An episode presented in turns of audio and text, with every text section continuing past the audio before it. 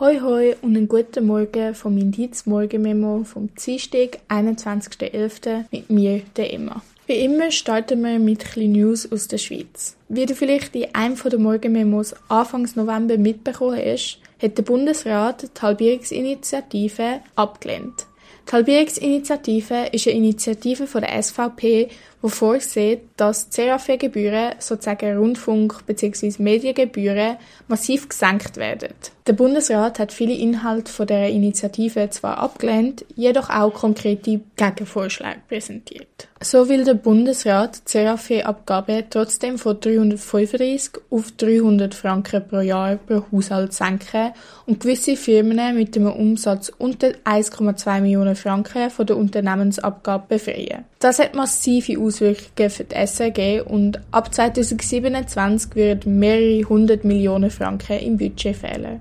Das wiederum würde dazu führen, dass rund 900 Stellen bei der SRG abgebaut werden müssen und der Leistungsauftrag, wo der Bund der SRG auferlegt, nicht mehr erfüllt werden kann. Der Leistungsauftrag sieht nämlich vor, dass die Medieninhalte vom SRG zur Bildung, kultureller Vielfalt und freie, plurale Meinungsbildung von der schweizerischen Gesellschaft beitragen. Der Bundesrat regt an, dass klar sich das Budget für die SRG verkleinert, das aber nur den Unterhaltungs- und Sportbeitrag betreffen würde. Dem stimmt der Verwaltungspräsident von der SRG nicht zu und meint, dass alle Bereiche die fehlenden Einnahmen zu spüren bekommen würden.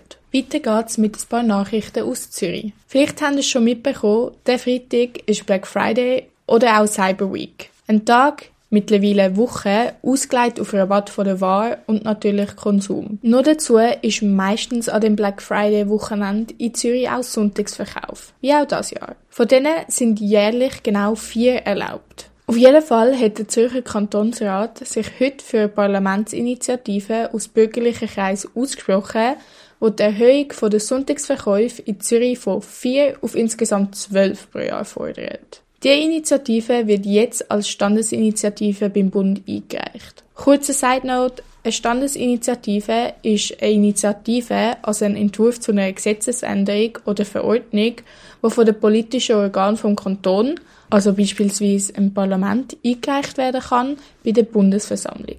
Die stimmt dann darüber ab, ob die Initiative weiterverfolgt wird und arbeitet je nachdem einen weiteren Gesetzesentwurf aus. BefürworterInnen von der Sonntagsverkauf-Initiative meinen, es sichert Arbeitsplätze und geht gegen den vermehrten Onlinehandel vor.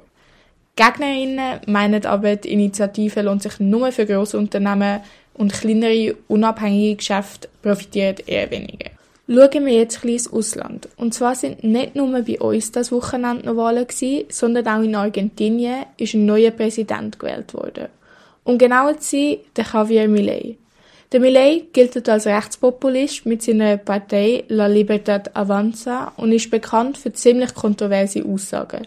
So will er die Zentralbank abschaffen, den US-Dollar einführen, die meisten öffentlichen Leistungen und soziale Abgaben kürzen, als auch den Waffenbesitz liberalisieren. Der neue Präsident profitiert massiv von der instabilen wirtschaftlichen Lage in Argentinien und der daraus folgenden Wut der Bevölkerung. In Argentinien leben nämlich rund 40 Prozent unterhalb der Armutsgrenze. Zusätzlich herrscht eine hohe Inflation und der Peso, also die Landeswährung, verliert mehr und mehr an Wert. Der Sieg von Millet bedeutet für Argentinien eine echte Kehrtwende. Dort haben nämlich seit Jahrzehnten die linken Peronisten eine vielgestaltige, teils populistische argentinische Bewegung regiert. Die Regierung hat sich stark ins öffentliche Leben eingemischt und ist sehr staatsinterventionistisch gewesen. Hingegen ist der Millet das komplette Gegenteil zu dem. Ich glaube, ihr alle kennt ChatGPT und nutzt es je nachdem auch regelmäßig.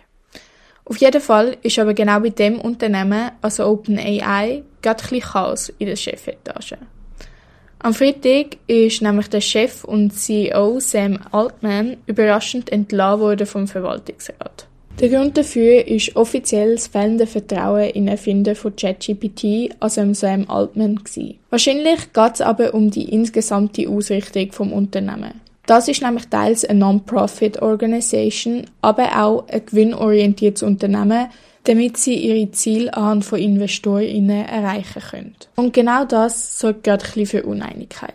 Der Altman ist nämlich eher für eine kommerzielle Entwicklung gestanden. Verärgert hat darum die Kündigung vor allem Microsoft, einer der grössten Investorinnen bei OpenAI, wo sehr auf den Erfolg und Zukunft von KI setzt. Darum hat Microsoft nach einem langen Hin und Her mit OpenAI kurzerhand der Erfinder von ChatGPT auch einfach bei sich selber eingestellt und jetzt anhand von einem neuen Forschungsteam bei sich aufgenommen.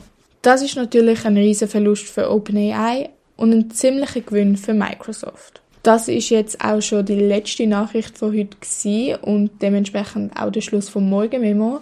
Ich hoffe, es hat euch gefallen. Ich wünsche euch einen wunderschönen Tag und wir hören uns nächste Woche. Bye bye!